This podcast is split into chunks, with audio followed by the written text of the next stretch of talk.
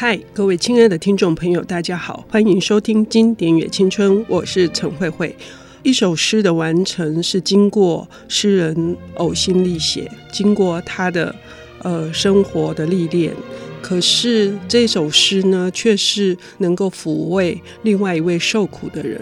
我们今天邀请到的是，呃，我心目中一个非常重要的台湾的诗人。我喜欢他在诗里面所展现的他的一些创新的企图，他对文字的运用，他有非常多的代表性的作品。最近出了一本是木马文化的。也想到，但是呢，我们还可以回溯他另外还有很重要的著作是《唯意识更悲观更要》。好，我们要欢迎诗人李静文先生，他同时也是远足文化的总编辑。呃，主持人好，慧慧姐，嗯，各位听众朋友，大家好。嗯，呃，作为一个诗人哈，静文是华文世界里面受瞩目的。当然，在邀请你上节目的时候，就会很好奇啊，你会挑什么作品？嗯、果然就是诗集。这本今天要带来的是哪一本作品？呃，是中原中野的《山羊之歌》。嗯、其实这本诗集的话，也包括了他的另一部啊、呃，叫做《往日之歌》，其实是一个合集。而这位诗人他只活了三十岁，嗯，而且一直出了这两部诗集。嗯，中原中也在日本哈，他可以说是历久弥新哈，他是没有受到这个时代的影响的，嗯，尤其是年轻人为之疯狂，因为它里面的诗的内涵，嗯，有非常多。可以跟青春、跟孤独、嗯，好悲伤这些，嗯，呃，有一个很很微妙的这种联系的。静文要先我们谈他本身就是一个传奇性的人物嘛？那我就很快的讲一几个重点，这样子。嗯、一个就是呃，中原中也会被日本啊很多人啊知道。一方面就是说，当然他三十岁就是因为呃脑膜炎过世了嘛。嗯。然后后来的话，他的诗有收录到这个国中的课本里面，教科书啊，像乌佐了的《悲伤之上》。嗯。那还有后来有很多的嗯流行歌曲啊，就用他的词啊去谱曲。嗯。所以呢，他就是真的是刚刚辉姐讲的，就是说他的作品非常的历久弥新。还有几个传奇啦，嗯、一个就是说，对写诗的人来说的话，要怎么样让自己处在一个最单纯的状态？嗯、他的一辈子呢，他只把写诗当做是他的职业、嗯、啊。那这是他自己说的啦。其实他就是说，写诗呢，基本上就是我全部的生活。所以他在三十岁过世嘛，他过世前的前一年呢，终于啊，有亲戚朋友就说啊。我把介绍你到那个 NHK 去面试好了、嗯、啊，总是要有一份工作嘛。嗯、然后他就在履历表的备注栏上面呢，就写私生活。嗯，这就是他，因为备注栏就是要让他在交代，就是说，那你平常的头衔是什么？他说没有啊。那个面试官就问他说：“那你最想做什么？来我们 NHK 做什么？”他说：“我想当警卫。”嗯啊。而且是门口的警卫，对，是门口的警卫，他可以不用花脑筋去想别的事情，他可以专心的去想他的诗。嗯，这是一个。然后另外一个就是说，他其实是一个很有才华的啊。那当然，真正的影响到发掘他的才华的人，是他青梅竹马的一个一个好朋友，叫做大冈生平。大冈生平他是日本人在战后文学上面很重要的小说家。大冈伸平，因为他以前到菲律宾去啊，去打那个二战之前，对，对，去打仗。然后那时候呢，他就在丛林里面非常苦闷的时候，他就想起哦，他的好朋友写的诗，他就会念他的诗句。那回来以后，他就写他的传记。嗯，那也因为他写了他的那个中原中野的传记以后呢，就大家广泛的知道说，哦，原来我们有这样一个这么传奇的诗人，而且他诗里面呢，不断的呈现一种不幸。嗯啊，一种悲哀，一种悲哀。嗯，也就是说，他的诗呢，基本上是从不幸当中提炼出来的。但是呢，他是不是真的不幸呢？这个也是很诡异的。其实中原中野呢，他的外祖父啊。其实是自己在开外科诊所，嗯、然后呢，他的妈妈也是饱读诗书，嗯、然后他爸爸呢是一个在日本的最年轻的军医，嗯，嗯，那因为他爸爸是入赘到中原家嘛，嗯、我不知道入赘这件事情在日本是不是很平常的事情啊？会有为了继承家业，如果我家里只有女儿的话，还蛮寻常。嗯，嗯哦，所以中原他其实是呃跟着母姓嘛，是、嗯、跟着母姓。那所以也就是说，我们可以发现哦，他其实他的家境不错啊，因为他们家在山口县嘛，嗯、中原是一九零七年出生的，嗯、那他在这样的家境之下的话，其实他又是长子。所以他会被要求很多，嗯，比方功课要好啊，嗯、但是呢，他就是会摆烂啊，因为他就是一个很典型的，从小就是一个呃文青啊，嗯，所以他功课就是一直这样子啊，有一搭没一搭的。甚至他大概到十四五岁的时候啊，他就跟这些好朋友啊，跟我们以前年轻的时候一样，几个好朋友，我们来出一本合集好了，合歌的合集。那我就是说，他功课呢，其实就是这样，在家境其实不错的情况之下，他反而就是还蛮叛逆的。嗯，那种叛逆就是可能他天性就是这样，他个性就是这样。他起先是在山口中学，嗯，呃，在呃念书，然后到念到三年级的时候啊，成绩不合格。有人这样子说啦，就是说那时候呢，他的老师呢就发考卷下去。然后在日本其实跟台湾一样啊，嗯、就是你要参加会考，你可以用论说文、记叙文，什么什么都可以，你不可以用诗歌，嗯。啊，那他就是很了不起，他就用诗歌回回答。但是呢，他其实也遇到贵人，他的老师呢，嗯、就说：“哇，原来你喜欢诗歌哦。嗯”所以呢，他就把他介绍给那时候的一个达达主义的诗人啊，嗯、就是比较野兽派的。嗯、他觉得呃，因为中野中野那时候他蛮喜欢日本的一一个相声派的诗人，叫做高桥新吉，哦、高桥新吉。所以他老师呢，就把他引荐给有一个诗人叫富永太郎，嗯、啊，他就属于达达主义的，就是那诗非常的狂野的。那从此以后，那个富永太郎他就一直都变成他的精神上或实际上的一个导师。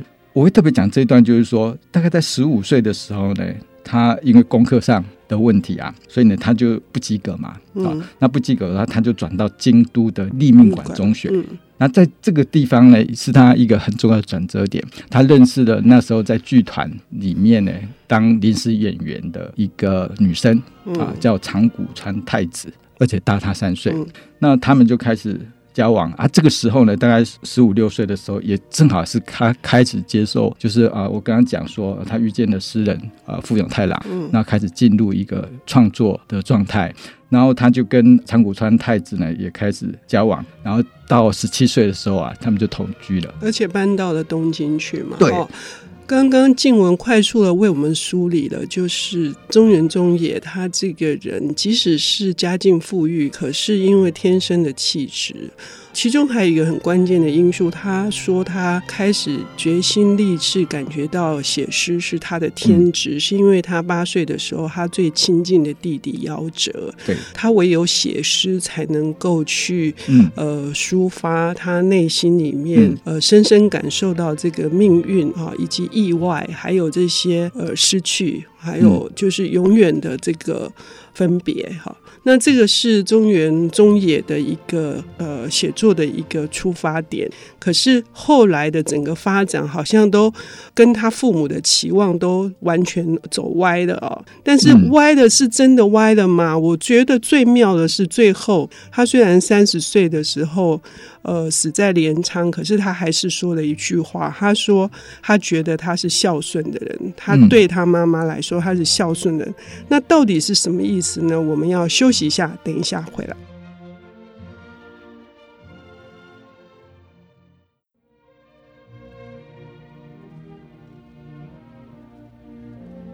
欢迎回到《经典也青春》，我是陈慧慧。我们今天邀请到的领读人是远足文化的总编辑，同时他也是我非常欣赏的诗人，刚出版了他的最新的诗集《也想到》。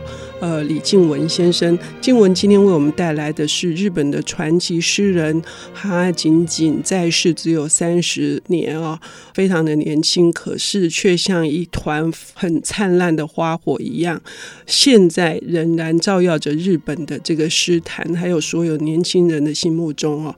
呃，这本诗集叫做《山羊之歌》，我们刚刚提到哈，就是这一位。明明就是身处一个优渥的环境，可是却因为爱诗，把诗当成自己的天职跟生活。他们现在，他们我是指说，他终于跟一个比他大三岁的一个女演员到了东京去生活。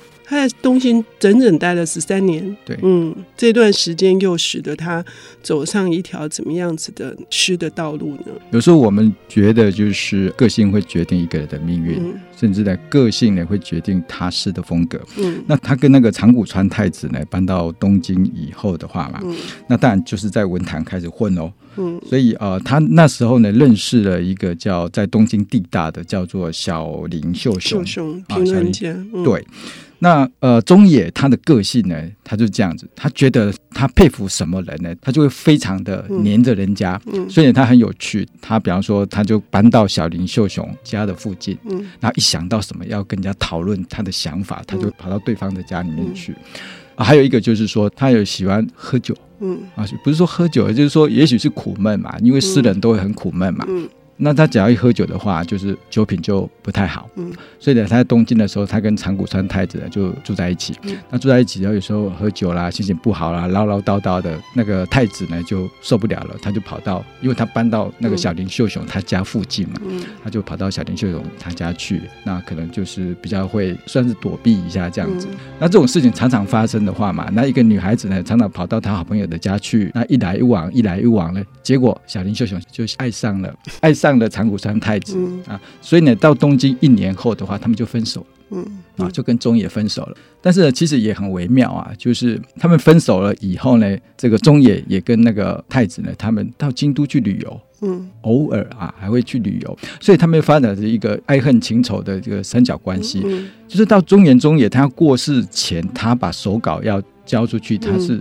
交给谁？他交给小林秀秀。小林秀雄，小林秀雄帮他能够完成他出世己的心愿。然后呢，小林秀雄也觉得呢，在他其实呢啊会爱上太子的话，其实也是一个不祥，也就是不吉啊的事情。那这个就是说，在文坛他们的意识嘛。然后另外就是所谓呃，大家呢就是觉得是这样子。那在山口县有一个中原中野的纪念馆啊，里面有一个很有趣的，好像是那个磨豆机吧，磨豆机上面有一个小人，那个小人呢就是中原中野。那那个小人是拿着一个酒瓶，然后晃来晃去，晃来你摇的时候他晃来晃去。也就是说，大家都觉得中野呢，他是一个好像酒品不太好啊。嗯，他的朋友里面啊，有一个是太宰治。嗯，他们两个很多年轻人会知道这本诗集哦。为什么很怪？我之前办那个座谈会的时候啊，我发现呃，好多年轻人来，为什么呢？因为有一个动漫叫做《文豪野野犬》。嗯，对。嗯，然后里面的中野跟太宰治他们就是一组啊，然后呃，经常吵吵闹闹的啊，然后打起架来的话嘛，这个太宰治就使出那个人间失格，然后中原中野就使出呃污浊了悲伤之上，嗯、就是这样。但是呢，太宰治呢是非常的受不了中野，因为呢他就是酒品不好啊，唠唠叨叨、啊。他们俩彼此彼此吧，我觉得太宰治比较严重，因为我我觉得中原中野他基本上是。真的是很纯洁，就是说，小林秀雄都说他是一个天真无邪，然后是不会有背叛，也不会有欺瞒的。就像他对，即使太子都离他而去，跟小林秀雄都。同居了，他一样还是用，直到最后太子生了别人的孩子，他还是把他当成自己的孩子照顾。哎，对太宰治做不到的。我要帮中原中野讲话。他们个性不一样，然后太宰治他自杀嘛，嗯、那自杀这是他面对自己的命运做选择的。那中野他虽然诗中充满了不幸悲哀。但是呢，我觉得那是个性使然。嗯，嗯，那其实我们从他的诗里面呢，他的诗呢，其实前面都会非常的哀伤，或者是主诗。但是他中间的话，他会开始面对当下。嗯，然后最后呢，他会有一种给你他想要追求光与热，他其实是一个热爱生命的。嗯，他只是全心投入在诗里面，然后他用他的生命，然后他对死亡呢，他基本上就是一个旁观者。嗯。他去从旁边去观望死亡这件事情，太宰治呢，我是觉得他自己本身就是介入一个死亡，嗯嗯，然后说的很好，嗯，所以他们两个基本上个性是不一样的。那一个是自己做了选择，一个呢是他就是生病死掉的，嗯，他是无奈的，他是不得已的，嗯，对啊。还有一个就是说，呃，中野呢，他其实我们在看他的时候，会觉得他是一个所谓无能之人。嗯。好像一个鲁蛇啦，鲁蛇。但是太宰治也是鲁蛇。可是各位听众朋友千万不要误会，我刚好像讲太宰治的坏话没有，我也喜欢太宰治，因为他们的这种文学上的才华是无法否定的。所以所谓的无能之能，他展现在他的诗作的表现上是大大的有能呢、啊。对，他是会很纯净，他是生活的无能。对，他就是生活的无能，就是说他是一个世俗生。活的局外人，嗯，他只要一进入世俗生活这个状态里面呢，嗯，你觉得他就是一个很低能的人，嗯，但是他一进入他拿手的领域，他喜欢的领域，他就是跟疯子一样，嗯，他会四处去找那个太宰治，就是说要来谈诗论艺啊，嗯，但是一喝酒呢，就酒品不好了，就要出手要要打架这样子，嗯，所以后来在太宰治只要听说要跟他吃饭，就躲得远远的，嗯，还有听说连那个小林秀雄个性这么有学养的人。他那时候已经是东京地大，嗯嗯、他已经个很成名的评论家了。嗯、对啊，听说也被他揍过啊。嗯、他这种个性，你觉得他是小孩子吗？嗯。但是他的诗的那个艺术的完成度啊，里面充满那种音乐节奏。你读他的诗的时候啊，那种音乐跟节奏其实是直指人心的。嗯，这个要请静文要朗读，我们才能够知道那个节奏感。嗯，我朗读一首，就是呃，他被收录到那个教科教科书里面的，叫做《污浊了悲伤之上》。嗯，啊，这首诗的话嘛，你可以感受到他那种音乐的。旋律，嗯，那句跟句之间呢，嗯，也许没有那么符合常理，嗯，但是呢，他用一种旋律呢，把他的悲伤呢带出来，而且诗里面呢，它里面比方讲到雪啊，讲到哀伤，讲到恐惧，在他的作品里面呢，经常会有一些关键字，比方说下雪、黑夜、冬天，嗯，非常冷彻的，但是他从冷彻里面又感受到一种温度。好，那我来念一下《污浊了的悲伤之上》。污浊了的悲伤之上，今日也降下小雪。污浊了的悲伤之上，今日甚而有风吹过。污浊了的悲伤，譬如湖里的蛤球。污浊了的悲伤，因小雪覆盖而色素。污浊了的悲伤，无甚期望，亦无所祈愿。污浊了的悲伤。在倦怠中梦见死亡，污浊了的悲伤之上，痛楚且怀了恐惧；污浊了的悲伤之上，无所事事也迎来日暮。嗯，完全展现了中原中野的风格。呃，这首诗之外，在这本《山羊之歌》里面，同时还有非常多首，呃，值得这样子细细品味。呃，读一次不够，读两次，就是仔细的去咀嚼。会把我们内心里面底层的我们的某些对事物的一些哀愁也引发出来，而稀释掉了。我们因此能够在面对明天的开始，要谢谢静文总编为我们带来这本中原中原的《山羊之歌》。谢谢。